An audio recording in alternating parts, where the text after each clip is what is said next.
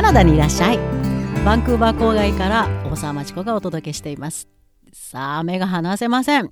おそらくカナダ時間の今夜バイデンのジョー・バイデンの大統領新大統領誕生がほぼ確実になるのだと思います。えらい選挙結果に時間のかかってるアメリカ。ちょっと日本の感覚からすると信じられないようなことが起こってますが。自分がルーザーになることがまだ受け入れられない。トランプがヨボヨボの顔をテレビにさらしながら合法な票を全部数えたらわしが勝つ。非合法な票を数えたらバイデンが勝つ。インチキ選挙だとブツブツ記者会見をしてました。アメリカの主要メディアはこの演説を放映しませんでした。あまりにも根拠のない嘘を振りまく危険なスピーチだと。アメリカのメディアも随分変わってきました。この選挙をきっかけに。もうトランプ出ていけ。もう完全なそういう態度です。ただ、あの、上院と下院の結果としては、共和党と民主党が拮抗してます。ということは、アメリカ人は共和党を見捨てたわけではない。民主党のいわゆる左に傾きすぎる社会主義的な傾向を嫌ったこともあると思います。共和党は生き残り、民主党もかなりの票を獲得し、その中で、はい、消えてって言われたのはトランプだけ。毒々しいトランプだけ。面白い結果ですね、考えてみたら。正直私自身は、その、えー、アメリカの民主党の旧、あの、急進派左派と言われる社会主義的、えー、傾向にはあまり賛成ではないです。特に経済に関しての社会主義的傾向にはあまり賛成ではないです。いろんなものの考え方、温暖化、それから人種差別、そして、えー、ホモセクション・メリッジ、あらゆる人の権利守る、こういうことに関してはかなり自由派ですが、経済に関してはちょっと違うかなと、私自身ずっとビジネスをやってきた経験から思います。例えば BC 州。労働者の権利がまず優先される州なんですね。ここでは雇用しているもの、いわゆる企業っていうのは悪であると言われてるんです。労働者の権利がまず優先されてビジネスはダメ。ビジネスが何を言ってもあんたたち裁判で負けると。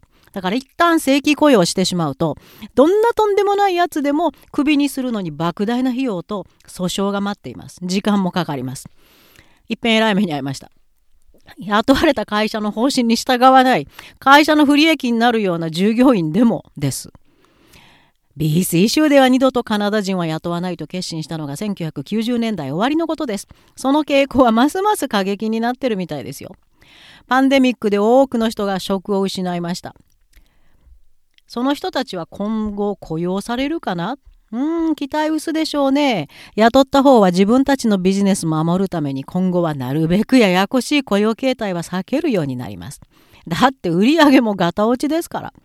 日本のように昔小泉首相が企業を正規雇用の責任から解放して短期非正規雇用を認め日本の結果として今日本の若者世代が未来も富もなくなってしまった何の希望もなくなった将来がなくなったと同じことが起こると思います。カナダは皆さん知っといてください。特に留学希望する皆さん、かなり社会主義傾向の強い国ですよ。しかも BC 州政権は社会主義の最たる政党 NDP ナショナル・デモクラティック・パーティーが完全に仕切っています。知っといてね。まあ社会主義政権は大学生にはプラスとなるかなパンデミック後は様子を見ておきましょう。さあアメリカに戻ります。大統領の特権から滑り落ちる大嘘つきの自己中じいさんトランプ今回の選挙結果で一番でも寒気がしたのがまだ半数以上のアメリカ人がトランプ支持してるんです。しかも熱狂的な支持者なんですよ。ラブラブなんです。なんででしょうね。そのわけは私の仮説を立てました。コラム。アメリカのホワイトトラッシュを知る。ホワイトトラッシュっていうのは社会の底辺にうごめく仮想階級の白人です。ゴミ白人と言われます。トラッシュでそのアメリカのワイトラッシュを知る。なぜトランプが登場しトランピズムがはびこるのか。これからもトランピズムは残ると言われています。それについてコラムを書きましたので日本ではあまり知られていないアメリカの海がよくわかります。ぜひお読みください。将来カナダやアメリカ留学を希望する皆さん、アメリカ留学はま当分おすすめではないですが、カナダ大学は考慮の対象にして、また特集するからね。そういう皆さんには必ず知ってほしいアメリカの本当の顔がわかります。ホームステイする場合もおそらくここで書いているホワイトトラッシュがホストファミリーになる可能性非常に高いのがアメリカです。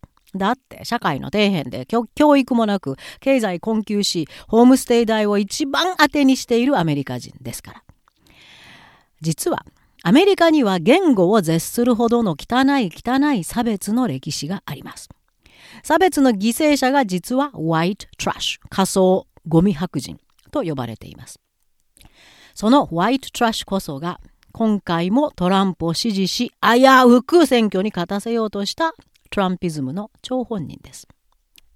えー、皆さん歴史の授業で習いましたね。1492年、あのバカタレのコロンブスがアメリカ大陸発見何を言っとんですか？私はコロンブスには必ずバカタレっていう形容詞をつけます。だって先住民族が住んでたところに自分が間違ってたどり着いて、ああ、新大陸発見って言った大バカ者ですよ。想像してください。皆さんが家族と一緒にご飯を食べてるところに全然知らない白人がやってきて、おお、ここはいいうちだ。よし、新しいうちを発見したって言ったらどうします？そういうことをやったのがコロンブスです。そのコロンブス以来、世界の歴史変わりましたよね。まずはイギリスから、そしてヨーロッパから大移動が始まりました。新大陸への移民です。先住民族たまったもんじゃない未だにそれを引きずった悲惨な生活をしていますイギリスの階級社会ご存知ですよね今でも階級が残っていますイギリスから新大陸にアメリカ移民が始まった時にはイギリス政府にはある汚い企みがあったんですよ本国イギリスでもう本当に一番最下層階級でもうね、人間らしい生活ができない。もうドブの中で暮らしてるような。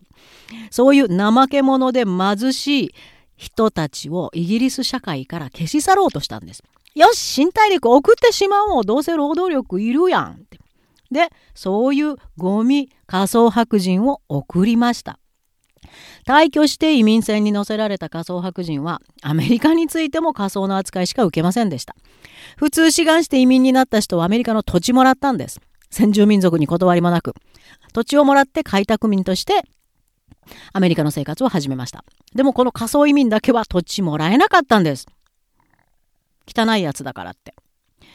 そんな汚い裏事情があるのにアメリカはこんな歌い文句でヨーロッパから移民を募りました。We are unique and different, and the absence of class is one of our hallmarks. 嘘つけ !absence of class 階級社会がない嘘ですよ。階級のないアメリカ嘘ですよ。最下層階級を存在させるために連れてきたホワイトトラッシュ。それがないと上の人たちが満足して働かなかったんですね。ああ、こんな汚いやつ、自分たちより下のやつがいるっていうので人間って満足できるように遺伝子作られてますから残念ですけど。このアメリカの歴史こそが4年前にトランプが登場した理由です。とにかくリーダーたちはずるい企みでこの仮想階級をずっとホワイトトラッシュをずっと最下層に置いておきました。本当に忘れられた存在。子供は作れ作れってなんでかっていうと当時、え新大陸にどんどん出てきてたフランス系スペイン系の移民の人口よりもそのいわゆるアングロサクサンの人口を増やそうとしたんですね。その計画で。だからワイトラッシュめちゃくちゃ増えたんですよ。でもワイトトラッシュは増えるだけで土地もなく選挙権もなくアメリカの底辺で子作りしただけ。教育もなくで教育なんかいらないと。なんで仮想階級に教育がいるんだ？上層階級さえが頭が良かったらいいってアメリカのリーダーは思いました。だからいまだにアメリカの公教育ひどいですね。あの交換留学でアメリカの公立高校に来た人ぶっ飛んだでしょ？めちゃくちゃ低いレベル。生徒の意欲学力の低さ教師たちの諦めた態度にもびっくりしたはず。当たり前アメリカの教育は上層階級の子どもたちを目的に作られてます。貧乏な子どもの通う公立高校はほったらかしです。これがアメリカの醜い姿です。そうでルーズベルト覚えてますか？日本を太平洋戦争に巻き込んだ大統領ですこの大統領はねこのままホワイトトラッシュがはびこるとアメリカとんでもないことになるなりましたねだから、優生保護法を使って抹殺しよう。つまり、子孫を増やさないようにしようと。ええ、そういう方策にも打って出ようとしたんですが、さすがにそれは反対派の意見で潰れたらしいです。だからあの時ルーズベルトがもっと権力持ってたら今トランプは誕生してない。つまりホワイトトラッシュの人口は急激に減ってたと思います。ただそのアメリカの歴史の中でただ一人アンドルー・ジャクソンという非常に悪名高い大統領がいました。その大統領だけがホワイトトラッシュもしかして出身かなと言われてますがホワイトトラッシュを問題にしてホワイトトラッシュを理解しようとした。そして支持を引きつけたんですが他の政治家からは意味嫌われて、えー、政治家の資質なしと言われました。それを真似ようとしたのが実はトランプなんです。アンドル・ジャクソンがそのワイトラッシュを Forgotten People 忘れられた人たちと呼んでまあまあ助けようとしたんですね。でその言葉をそっくりそのままパクりました。だからわししかワイトラッシュは分からんぞっていうのを必死になってアピールしたわけ。トランプ自身は金持ちの坊ちゃんで親の財産食いつぶして 貧乏な人の気持ちなんか全く分かってないのにうまいこと演技をしました。その分ではすごい演技者だなとは思いますけどね。でトランプの妙ちきりんな金髪それからよくわかんないけどなんであんなに日焼けしたような顔してるのっていうの気がついた人多いでしょあれ実はホワイトトラッシュの象徴なんです。フロスティブロンド、ああいう色のブロンドのヘア、そして日焼けした皮膚。ホワイトトラッシュに自分を売り込もうとした変装なのかなとも思いますが、ただ、ホワイトラッシュの力は及びませんでした。でも、ホワイトトラッシュはアメリカにこれから残ります。まだまだトランピズム残ります。トランプが消えても。これがアメリカの非常に危険なところです。守ってくれる存在のトランプが追い出された後、どういう手に出るか。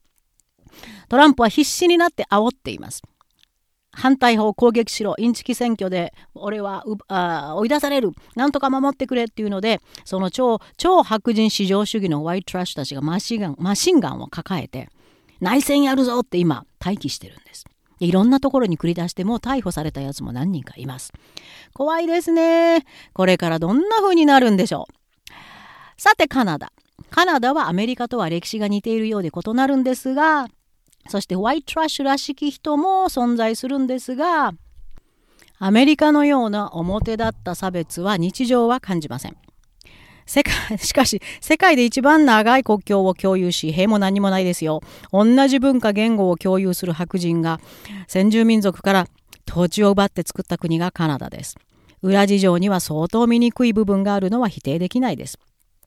また世界最強の軍隊を持つアメリカのすぐ北に位置するカナダはアメリカ人のくしゃみにも大きな影響を受けます。人種差別も日増しに表面化してます。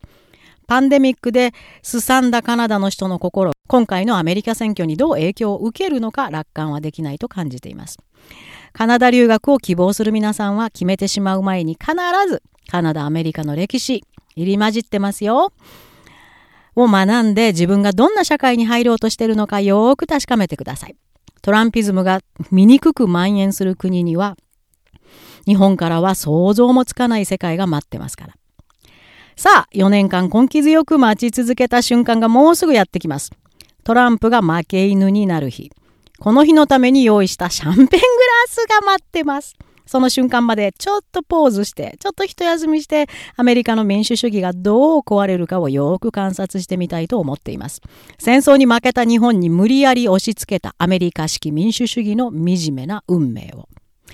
OK, let's pause and drink. そして、カナダが落ち着いたら、カナダにいらっしゃい。